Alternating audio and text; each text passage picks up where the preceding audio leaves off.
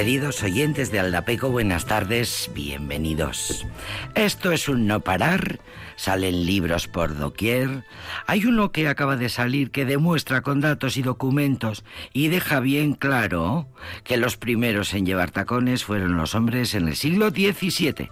Lo dice la directora del Museo del Calzado, que hay un museo del calzado, ¿dónde? Donde si no, en Nueva York. Pues acaba de publicar un libro en el que analiza esto, analiza todo sobre este bien tan preciado que es el calzado en general, los zapatos, los tacones, por qué nos gustan tanto los zapatos.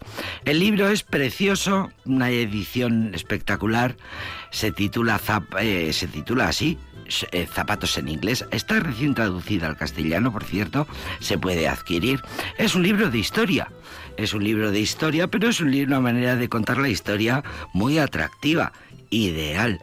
Es obra de la historiadora de los tacones que la llaman así en el, en el New York Times.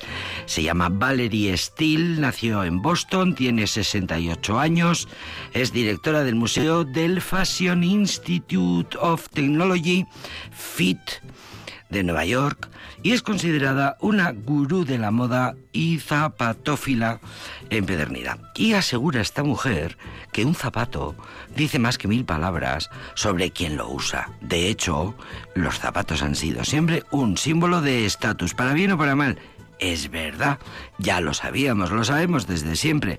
Y las madres lo han dicho toda la vida. Y nos trae a la memoria esa escena de la gran película que es Armas de Mujer con Melanie Griffith preciosa, cuando los tacones son requisito para aspirantes a puestos de altura en una empresa.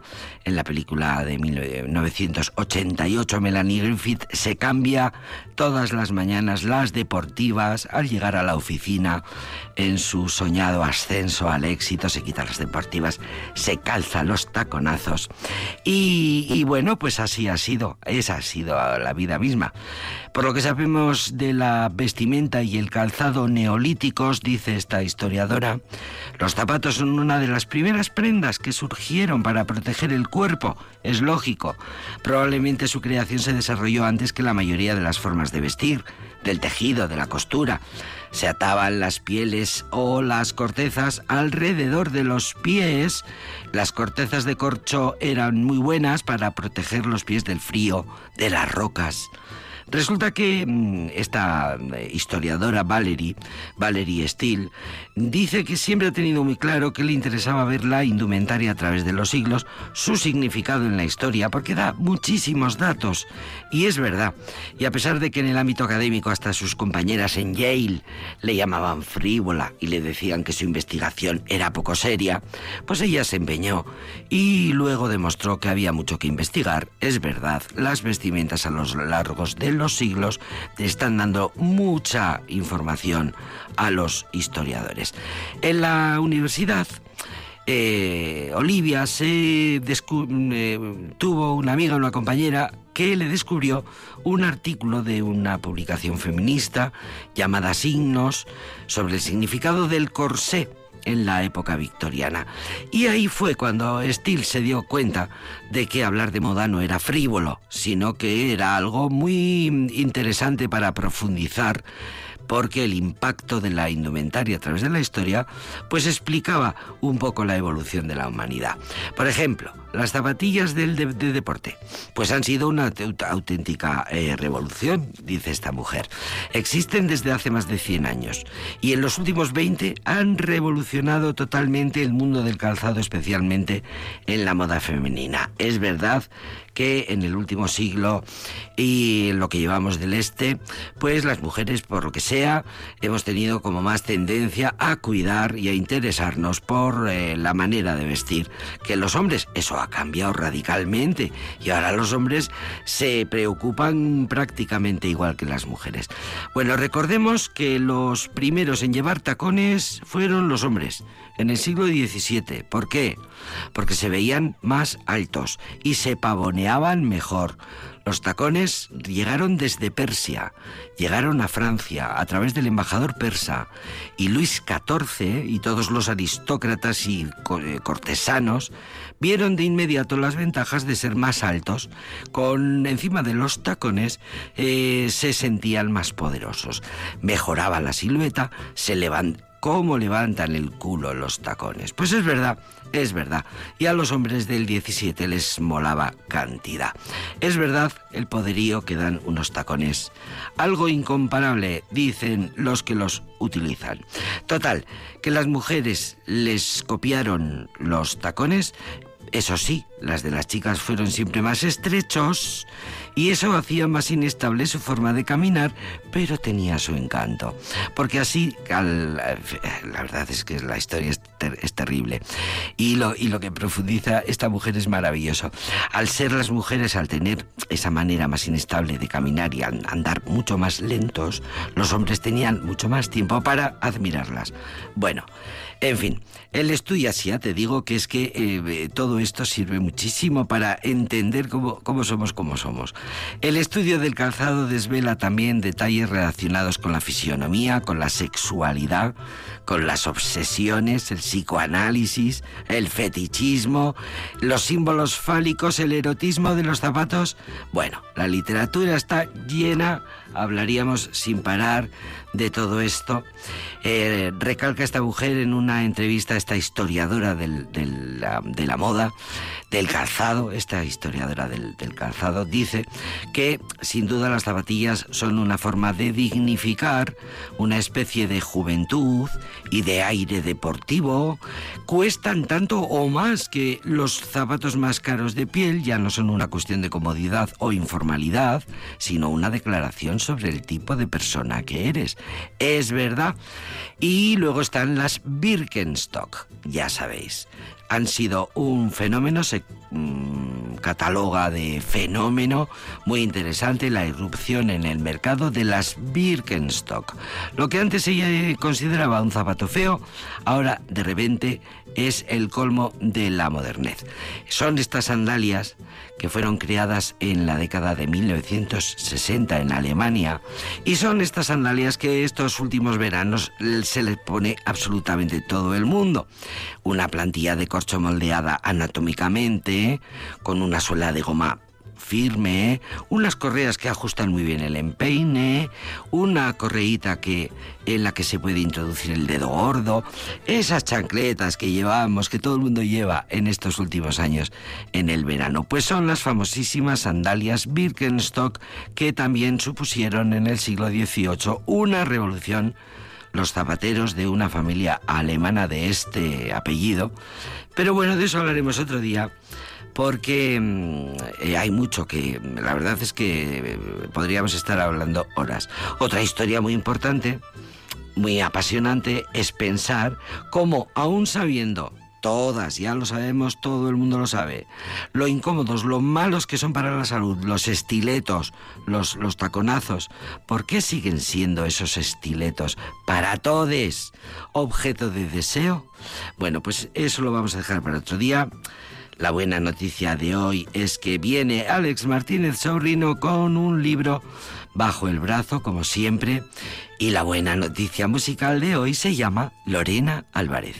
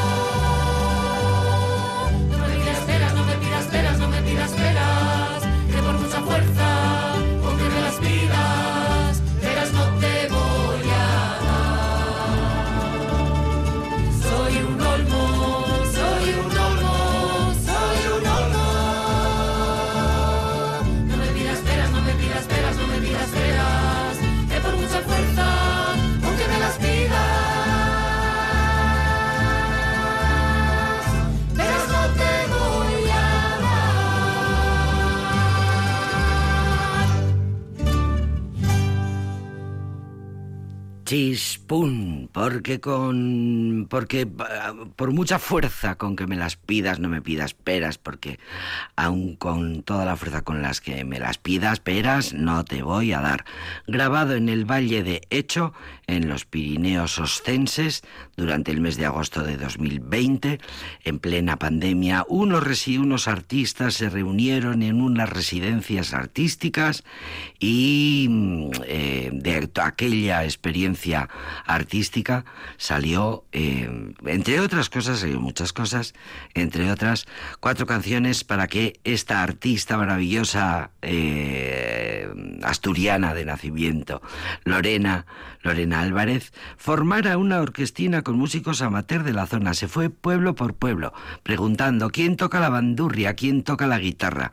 Consiguió tañedores de la UZ que durante un y consiguió que todos estos músicos encantados de la vida todo esto porque ya sabéis que en todo pueblo hay una mínima aunque sea mínima y pequeña orquesta hay músicos siempre hay un músico alguien que toca y consiguió esta esta rondalla bueno consiguió completar una rondalla y estuvieron encantados de la vida ensayando y al final grabaron este disco precioso y, muy recomendable, es una maravilla escuchar la sabiduría popular. Todo lo que cuenta Lorena Álvarez es verdad.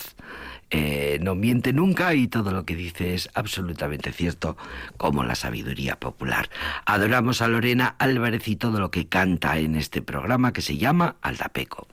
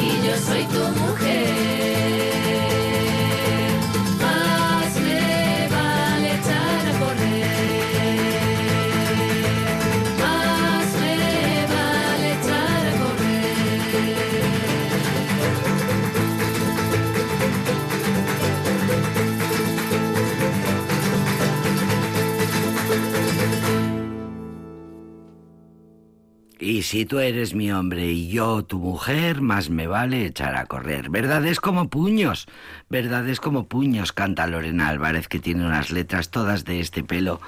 Eh, bueno, la ironía nunca le falta, pero las cosas que dice son muy ciertas. Lorena Álvarez es asturiana de San Antolín de Ibias. Su procedencia rural lo dice ella, es la base de su música. Cuenta Lorena Álvarez que tardó mucho en coger una guitarra, pero la vida en el pueblo era lo suficientemente aburrida para que un día llegara a coger la guitarra y empezó a componer y empezó a conseguir músicos y conseguía montar grupos de músicos, incluso una banda para cada disco, incluso un conjunto musical para cada canción. Eh, sus grandes fuertes son su naturalidad y un talento asombrosos. Esto es lo que dice, estos son los juicios que le brinda la prensa musical. He patada desde el principio. Lorena Álvarez es reivindicada en eh, todos estos macro festivales que se organizan en verano no hay festival importante que no requiera la presencia de Lorena Álvarez, que junto a Rodrigo Cuevas, por poner un ejemplo, los hermanos Cubero, pues son estos nombres importantes que reivindican la tradición cultural de una manera muy clara, muy divertida, musicalmente preciosa. La canción popular sigue siendo fuente de inspiración, aún en el siglo XXI. Y estos nombres de esta gente que es muy querida ahora mismo en el mundo de la música y de los festivales lo demuestra. Las canciones de Lorena son piezas cortas, muy certeras, hablan de temas que son de tan comunes que son, son trascendentales. Si tú eres mi hombre y yo tu mujer, más me vale echar a correr. Y ahora viene otra mujer que también canta maravillosamente bien y en esta ocasión de una forma muy poética, eh, canta una canción que dedica a la poeta Alfonsina Stormy, canta maravillosamente bien y se llama María Rodés. Con los pies desnudos por el agua voy, me río de todo, del diablo y de Dios. Mientras tanto a risas por el agua voy y la tierra vuela rodeando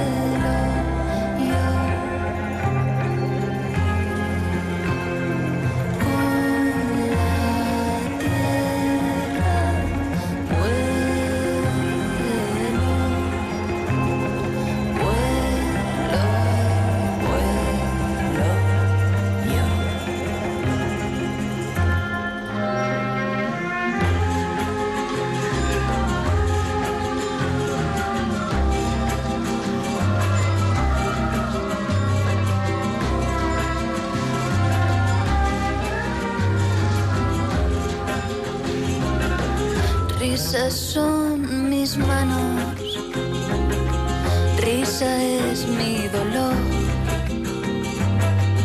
risas son mis ojos, risa el corazón.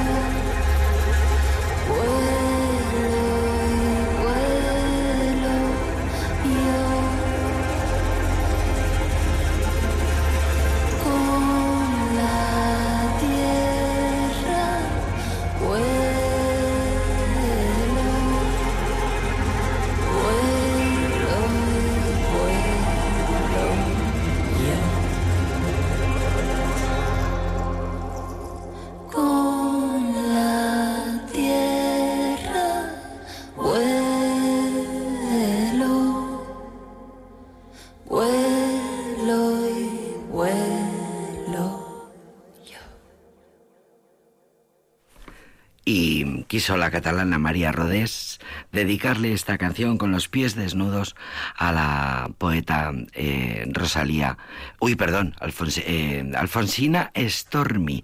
Ya sé por qué me trafulco.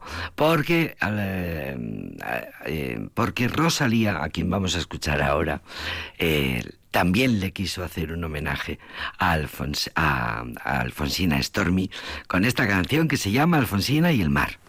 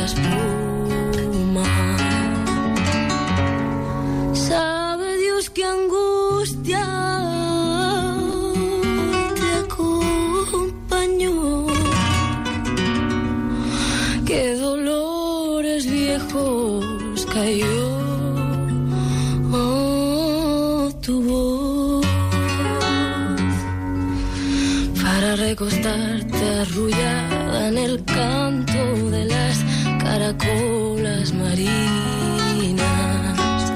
La canción que canta en el fondo oscuro del mar, la caracola. Te vas Alfonsina con tu soledad. ¿Qué poemas nuevos fuiste a buscar? Una voz antigua de viento y de sal, te resquiebra el alma y la está llevando y te vas hacia allá.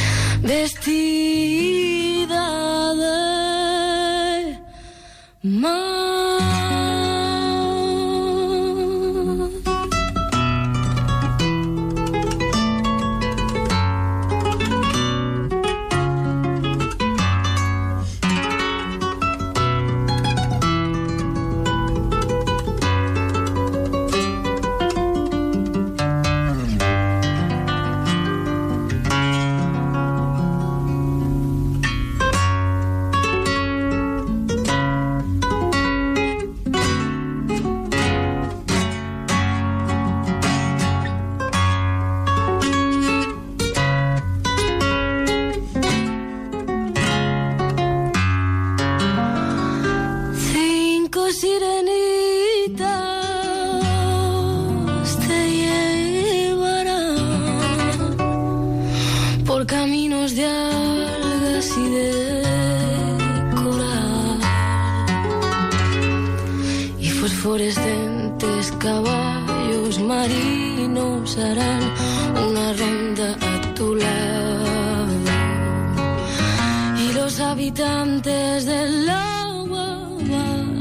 lugar junto a tu lado. Bájame la lámpara un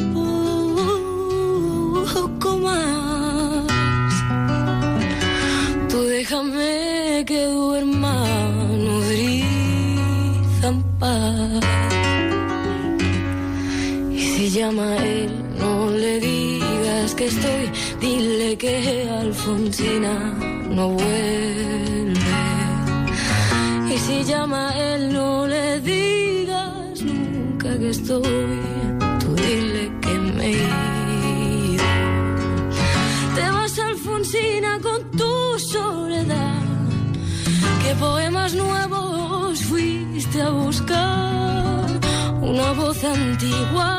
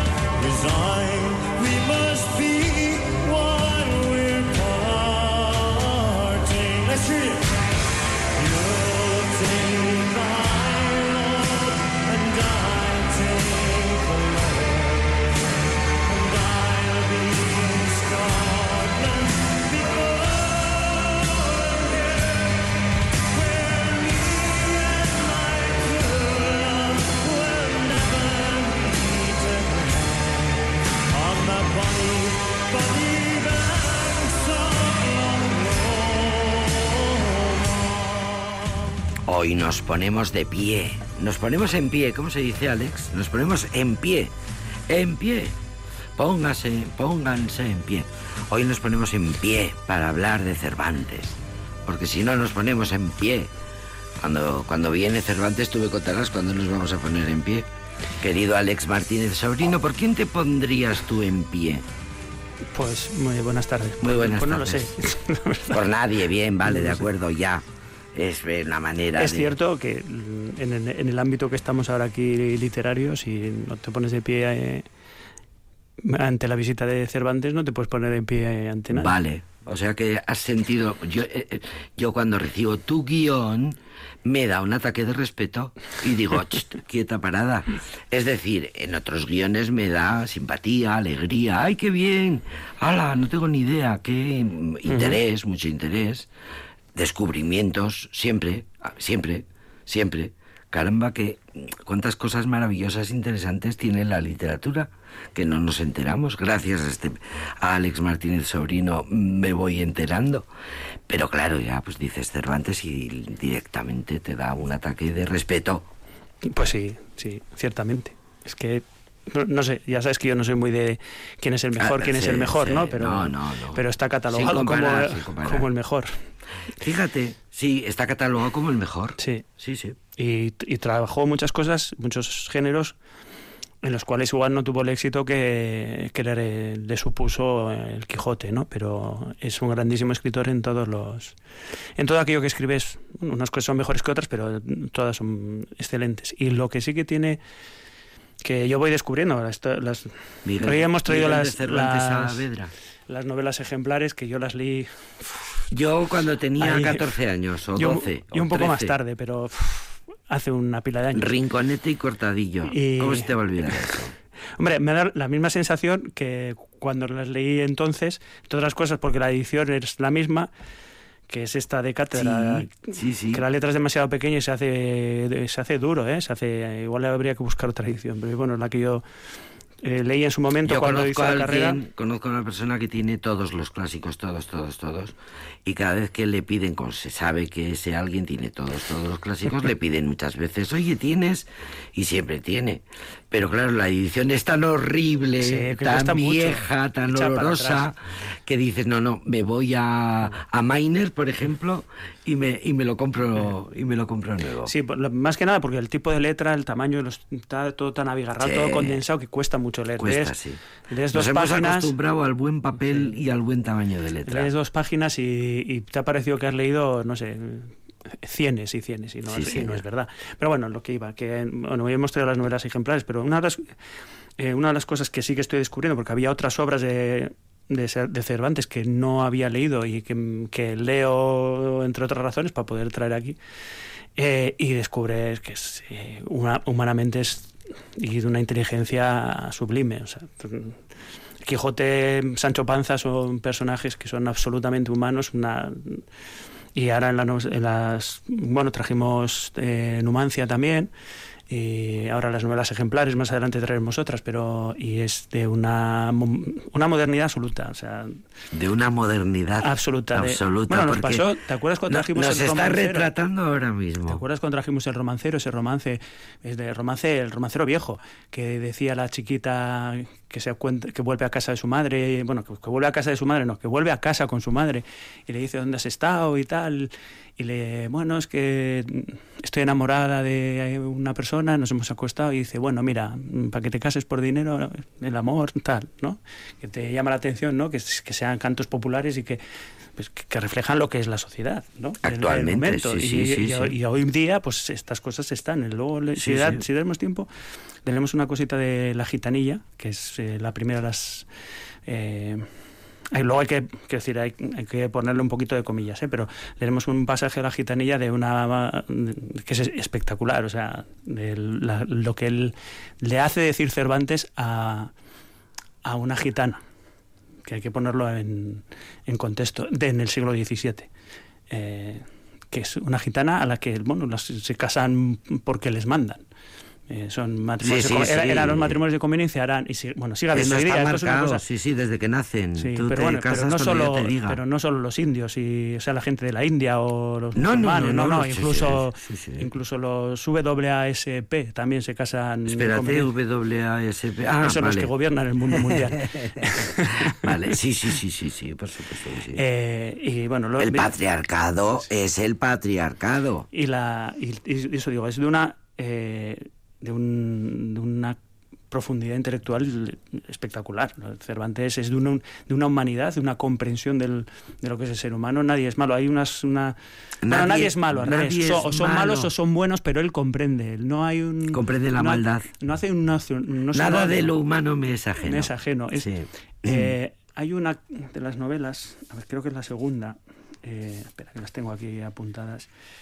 Este, El amante liberal, esa, en el amante liberal. El amante liberal, bueno, son un poquito bizantinas. Las novelas ejemplares son, nada, son relatos cortos, o novela- diríamos hoy día cuentos, eh, o relatos Un, breves. sí, un, Sí. rel- un- un relato Sí. corto de esos que se llevan tantísimo en la literatura americana, por ejemplo. que lo que hace Cervantes es eh, importar el género de- desde Italia y lo- mm, que ya viene el género de la novela, viene mm, marcado mm, peyorativamente porque el- este tipo de cuentos eran cuentos de divertimento social pues del estilo del de Camerón así y entonces eh, había mucho sexo y muchas cosas que no y entonces como a Cervantes le pilla el concilio de Trento y toda la reforma pues lo que hace es coger ese género y transformarlo es el primero que novela en español el, el género lo transforma en español pero lo que hace es bueno pero eso- lo que voy a contar aquí son ejem- son modelos de conducta El formato, digamos, que Sí. se lo coge Y- de Italia. y da la vuelta al da la vuelta al género y da la vuelta a, la,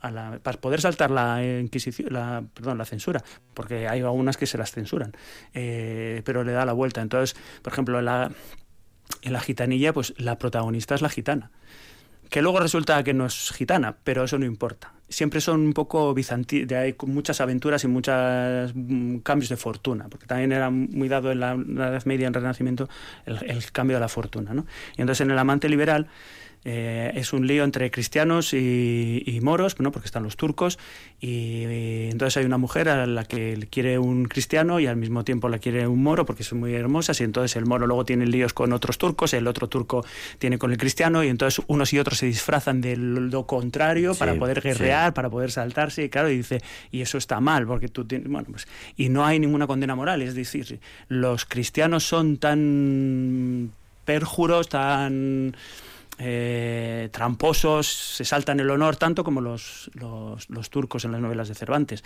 Hay otra que es la inglesa, ¿cómo es? A ver, que la tenemos por aquí, a ver si la veo así rápido. La inglesa, mm, mm, mm, con el cortadillo, la siguiente. La española inglesa, la española inglesa, que es una niña que secuestra unos piratas de Cádiz y se las llevan, se lo lleva un buque inglés, se lo lleva a Inglaterra desde de, niña y la educan unos nobles allí y acaba siendo...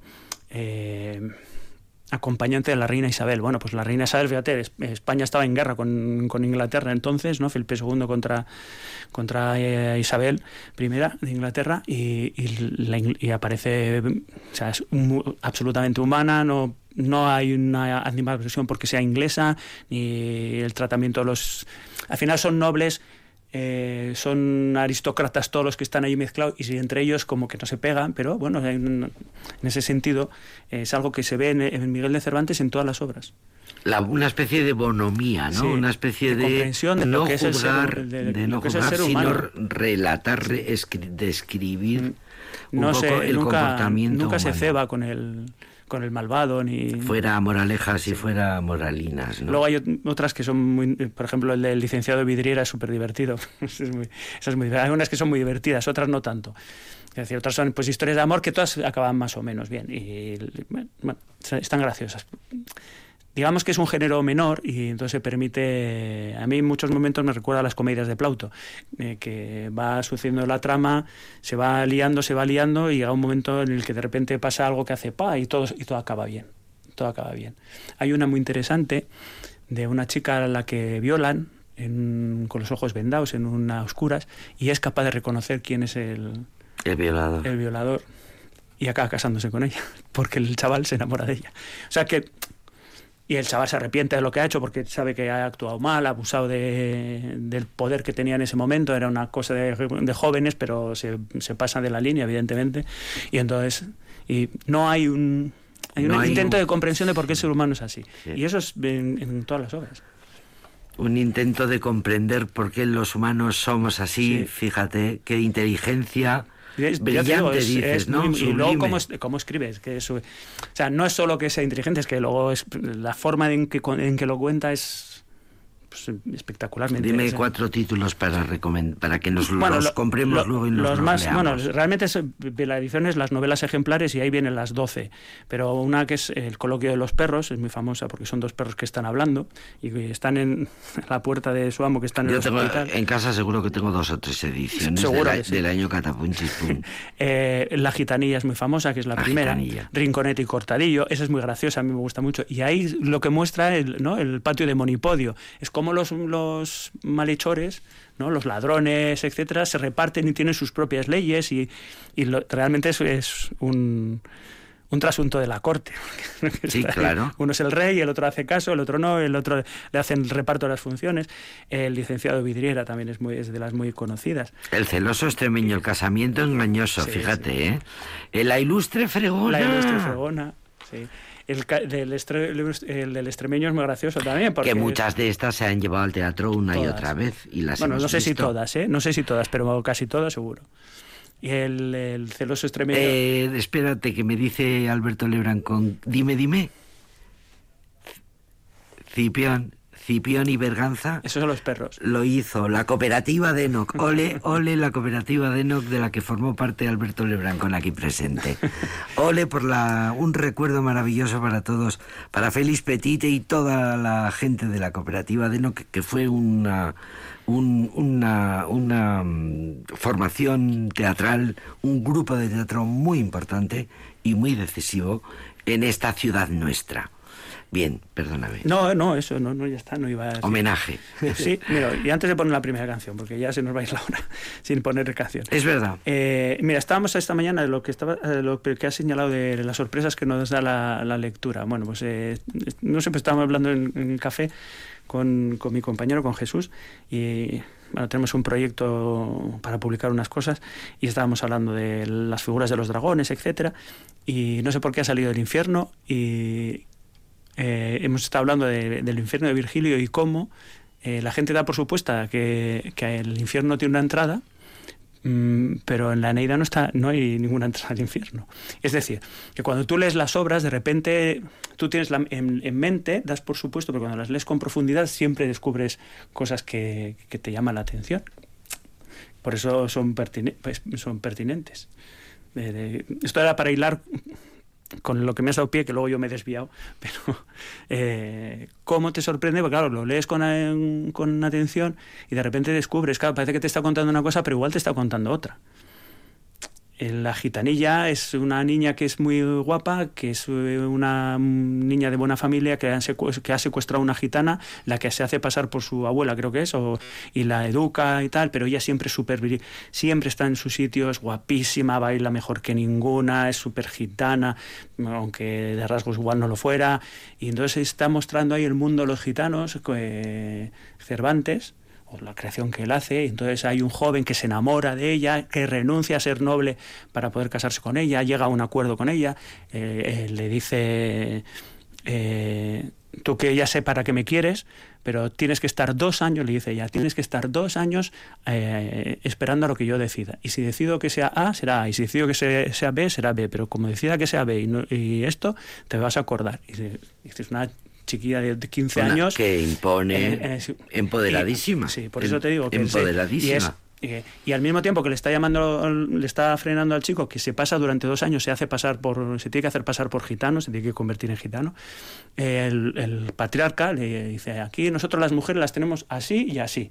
Eh, la si quieres para amiga, para amiga. La quieres para otra cosa, mm, pues para otra cosa como la engañes, como la abandones, no sé qué, te vas a acordar de nosotros. Que ella te engaña, ya tomaremos nosotros mmm, la manera de, de castigar a nuestra justicia. Sí. Entonces la niña le dice, me da igual la justicia de estos.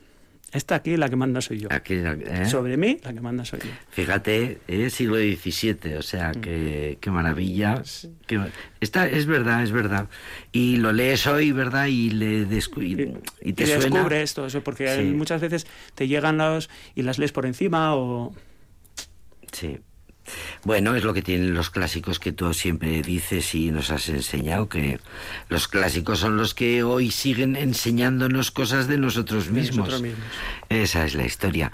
Vamos a escuchar una canción bueno, porque la... además quiere la fortuna y casualidad que Celine Dion estuviera con esta misma canción ayer aquí en Aldapeco. Porque Celine Dion, que está muy mal de salud la mujer, y eh, sale este, hace dos días en la entrega de los Grammys, de acontecimiento internacional mundial, sale a entregar un premio eh, y se lo da a Taylor Swift y la, se ve en el vídeo claramente como la Taylor Swift va a lo suyo, le, medio le arranca de las manos el galardón y no le hace ni caso a quién y a una Celine Dion que hace que se levante todo el auditorio para aplaudirle porque está retirada, porque está enferma, y eso lo sabe todo el mundo.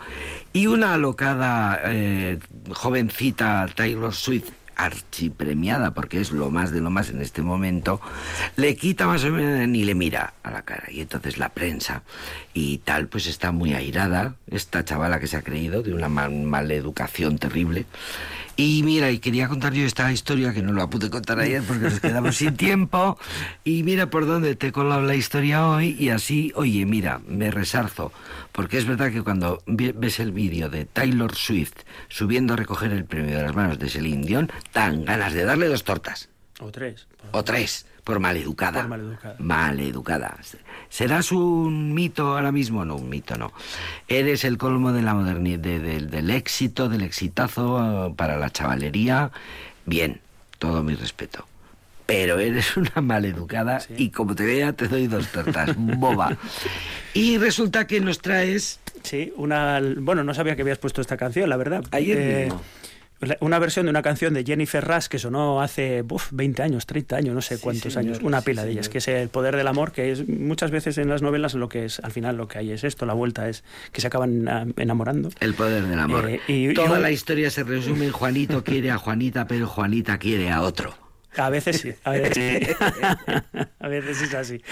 Mucha de la literatura es eso. Es eso. Eh, luego te cuento una anécdota. Y un grupo que trajimos hace también un montón de años, Battle Dragon. Vale.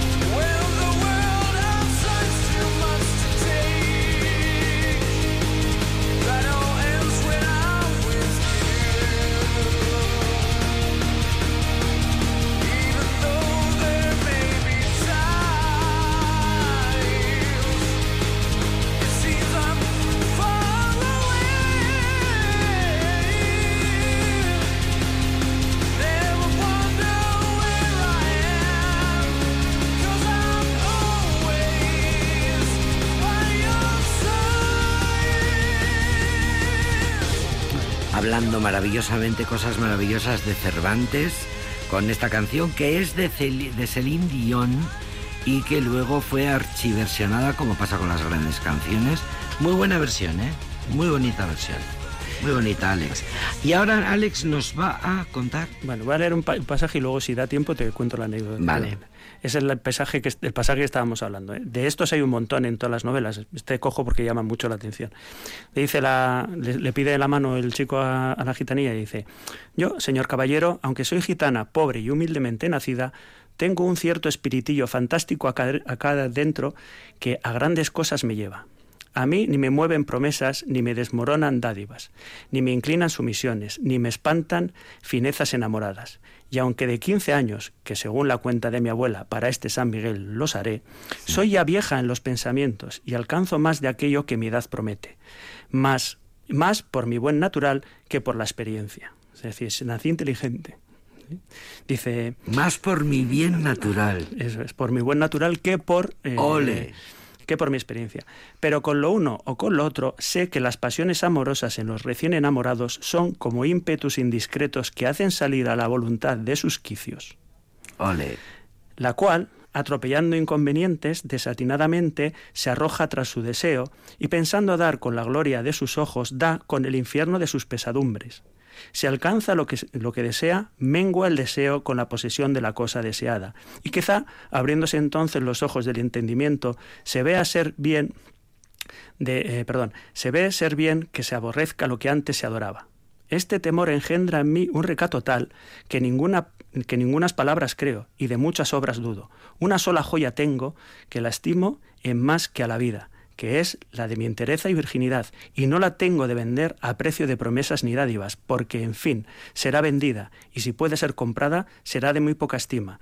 Ni me la han de llevar trazas ni embelecos, antes pienso irme con ella a la sepultura y quizá al cielo, que ponerla en peligro, que quimeras y fantasías soñadas la envistan y o manoseen. Flor es de la virginidad que, a ser posible, aun con la imaginación, no había de dejar ofenderse. Cortada la rosa del rosal, con qué brevedad y, fac y facilidad se marchita.